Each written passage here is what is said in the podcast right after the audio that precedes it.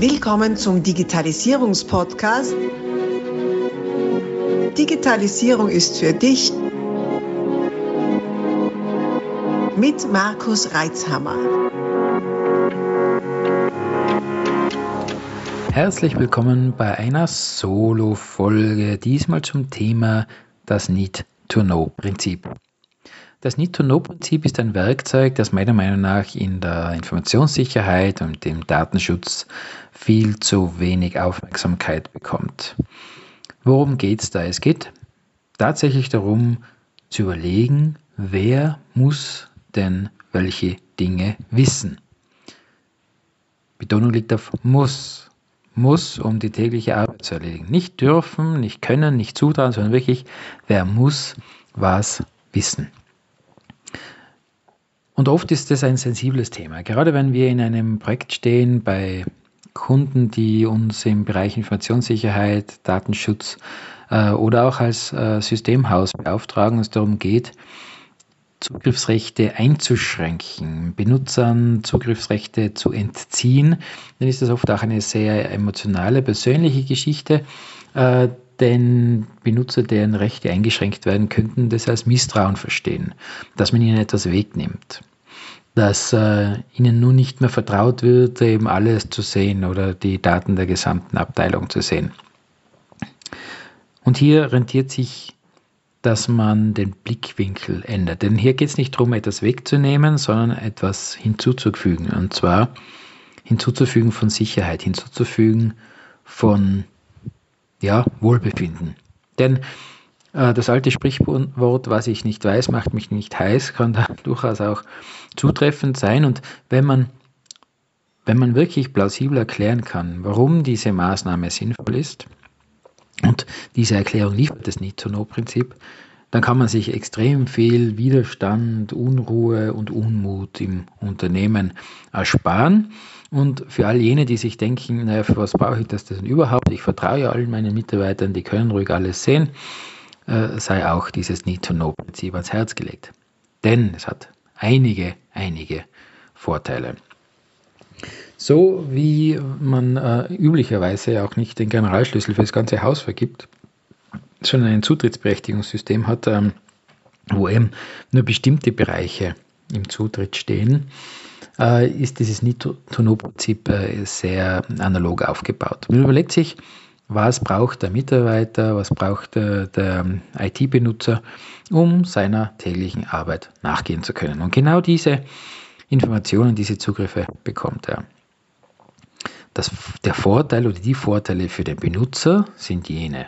Erstens, wenn er keinen Zugriff hat, kann er nicht für Fehler verantwortlich sein. Kommt es also zu einem Datenschutzvorfall, also einem Informationssicherheitsvorfall, und das kann auch sein, dass Daten verloren sind, korrumpiert, also verändert sind, dass Daten verschlüsselt sind, aber auch, dass Daten veröffentlicht wurden. Und er hat Zugriff, weil es eben kein gutes äh, Sicherheitskonzept gibt. Er hat Zugriff auf diese Daten, obwohl er sie gar nicht braucht, steht auch er im Verdacht oder in der möglichen äh, Liste an, an Usern, die für diesen Vorfall gesorgt haben. Im Extremfall zum Beispiel ein Benutzer oder eine Benutzerin klickt auf einen Verschlüsselungslink und ja, der Verschlüsselungstrojaner macht seine Arbeit und verschlüsselt die Daten. Auch dann ist das Need-to-Know-Prinzip sehr, sehr hilfreich, denn gibt es das nicht und der, der oder die Benutzerin hat Zugriff auf alle, alle Unternehmensdaten und ja, sowas gibt es. Auf diese Themen kommen wir immer wieder in unserer Praxis. Also der oder die hat Zugriff auf alle Daten, dann hat natürlich auch der Trojaner Zugriff auf alle Daten und kann seines Amtes walten, bis er von der hoffentlich vorhandenen Sicherheitssoftware erkannt wird. Also auch hier macht das Need-to-Know-Prinzip Sinn, denn so sind dann zumindest nur unter Anführungszeichen, jene Daten in Mitleidenschaft gezogen worden, die der die User äh, wirklich auch im Zugriff haben und somit nicht das gesamte Unternehmen betroffen. Darüber hinaus gibt es dann auch noch ähm, das Thema der äh, rein juristischen, rechtlichen Betrachtung. Es fängt an bei Personalakten, welche ja unter einem besonderen Datenschutz stehen. Äh, gegebenenfalls sind da auch finanzielle ähm, Details drin, Wendungen, äh, sind Gesundheitsdaten drin, wie Ges Krankenstände, Krankmeldungen etc. Äh, darauf dürfen auch nur bestimmte Mitarbeiter Zugriff haben. Natürlich auch äh, diverse äh, Unternehmensgeheimnisse, Betriebsgeheimnisse, Entwicklungsfortschritte und so weiter. Also es gibt eine Reihe an juristischen Gründen, auch hier die Zugriffe einzuschränken. Ja, wie setzt man sowas in der Praxis um? Technisch ist es ähm, relativ einfach zu lösen. Es gibt entsprechende Rollen-Benutzerkonzepte, die dann umgesetzt werden müssen. Organisatorisch gestaltet sich das äh, weit, oftmals weit komplexer. So erleben wir das oft, äh, denn wenn wir dann mit dem Kunden sprechen, wer soll denn nun welche Zugriffe haben oder nicht haben, beziehungsweise welche Rollen im Unternehmen gilt es zu definieren, dann, ähm, ja, dann haben wir da oft äh, lange Gesichter, weil das ist Arbeit Arbeit, sich zu überlegen, welche Rollen, also welche Positionen im Unternehmen habe ich denn überhaupt, wer besetzt welche Position und eben welche Rollen dürfen bzw. müssen welche Daten im Zugriff haben. Also es kann durchaus eine komplexere äh, Arbeit sein, die sich aber absolut rentiert aus mehrerlei Hinsicht und nicht nur rentiert, sondern die auch gesetzlich erforderlich ist. Bei all diesen Arbeiten, die zu tun sind, bei den technischen, bei den organisatorischen, ist mir aufgefallen, wird eben oftmals vergessen, mit den Mitarbeitern zu sprechen, mit ihnen korrekt zu kommunizieren und eben genau so zu erklären, dass es dieses Need-to-Know-Prinzip braucht, dass es hier nicht um Misstrauen geht, sondern um Sicherheit, dass wir ihnen nicht äh, den Generalschlüssel wegnehmen aus Vertrauensbruch, sondern ein Mehr, ein Sicherheit auch für jeden Einzelnen, auch für den Fall eines Vorfalles äh, zu geben. Und wenn das eben nicht erfolgt, wenn die Mitarbeiter nicht mitgenommen werden, wenn die den Eindruck bekommen, es herrscht nun Misstrauen, ihnen wird was weggenommen, dann kann das ein sehr, sehr, sehr hakeliges Unterfangen werden. Denn dann sieht man sich als Projektverantwortlicher einer breiten Front an, nennen wir es mal, subversiven Projektgegnern gegenüber. Es wird kaum einer sagen, das ist alles ein Blödsinn und dem stellt er sich entgegen. Äh, wenn dem so ist, dann ist es eh schön, dann kann man da auf diese Person zugehen und entsprechend argumentieren. Viel häufiger kommt es vor, dass eher so passive Blockadehaltungen entstehen, Informationen nicht rausgehen oder das kann so nicht funktionieren und früher war es einfacher oder äh, diese neuen Maßnahmen werden als Vorwand genutzt, um irgendwelche Aufgaben nicht erledigen zu können.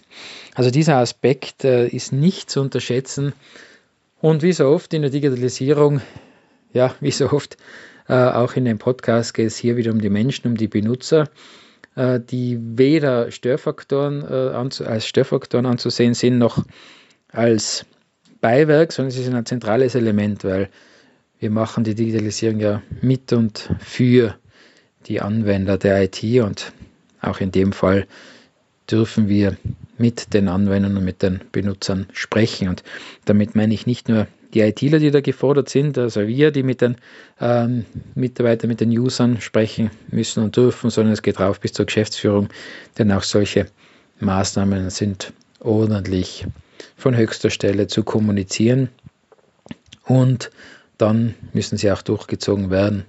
So wie jede EU-Organisation bringen eigentlich solche Maßnahmen den einen oder anderen Stolperer mit sich, die eine oder andere Hürde, die es zu meistern gilt. Und da braucht man in der kompletten Organisation einen guten Rückhalt und Verständnis dafür, dass diese Maßnahmen sinnvoll sind. Wie kann man dieses Verständnis erzeugen? Wie schon gesagt, durch Kommunikation, äh, wem da die Fantasie fehlt, wie man das selber macht, äh, beziehungsweise auch die Zeit, oder die Argumentationsketten fehlen, ähm, da kann man das natürlich gerne auch auslagern, zum Beispiel an uns in unseren Informationssicherheitsworkshops, die wir im Betrieb abhalten, äh, ist es ein sehr großes, ein sehr wichtiges Thema. Es ist auch häufig so, dass man in solchen Veranstaltungen dann durch die Teilnehmer auf Themen hingewiesen werden, wo sie selber dann erkennen, dass sie Zugriff auf Informationen haben, die sie eigentlich gar nicht brauchen. Das ist natürlich dann der beste Fall, wenn man die Sinnhaftigkeit so vermitteln kann, dass die Benutzer dann von sich aus sagen, dass sie äh, Zugriffe zurückgeben wollen, Zugriffe abgeben wollen, die sie für ihre tägliche Arbeit einfach nicht mehr brauchen. Und für mich ist es immer ein guter Gradmesser zu sehen, ob, äh, wenn ich jetzt einen Workshop leite, ob die Inhalte gut angekommen sind, ob der Sinn gut vermittelt werden hat können, wenn eben die einzelnen Benutzer mit solchen Aussagen zu mir kommen und von sich aus die Maßnahmen gesetzt haben wollen. Und dann können wir uns auch sicher sein, dass wir da keinen Widerstand durch die Benutzer haben und dass sich da keiner äh, entmachtet fühlt oder auch äh, keinen Vertrauensbruch darin sieht. Also das ist eine Maßnahme, die sehr, sehr schwer empfehlen kann, nicht nur für die Umsetzung des Need-to-Know-Prinzips und äh, der Zugriffsberechtigungen, sondern generell ein Informationssicherheitsworkshop im Betrieb vor Ort mit möglichst allen Mitarbeitern. Ja, bietet so viele Möglichkeiten, äh, bringt breite Basis, deckt gleichzeitig gesetzliche Verpflichtungen ab, die Mitarbeiter ja auch entsprechend zu informieren bzw. zu schulen und ähm, auch häufig bringt es Prozessvereinfachungen mit sich, denn durch einmal den Blick auf die Informationssicherheit ergeben sich oft einmal äh, Blicke auf Prozesse, die einfach Gewohnheit sind, die man halt so macht, wenn man sie so macht und in Wahrheit eigentlich nicht mehr braucht, außer Arbeit und äh, potenzielle Informationssicherheitsrisiken nichts mehr bringen. Na gut, jetzt will ich das schon wieder beschließen.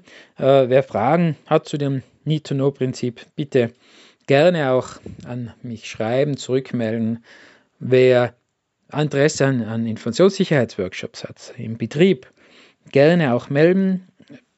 Ist ein nach wie vor ein wichtiges Thema, auch wenn die Sache Datenschutz inzwischen äh, in den Alltag angekommen ist. Diese Informationssicherheitsworkshop sind meiner Meinung nach nach wie vor äußerst wichtig, wichtig für den Datenschutz, wichtig aber vor allem für die Betriebssicherheit und eine Investition, keine Ausgabe. Abonnier doch gleich unseren Podcast und vergiss nicht, eine 5-Sterne-Bewertung zu hinterlassen. Bis dann, wenn es wieder heißt, Digitalisierung ist für dich mit Markus Reitzhammer.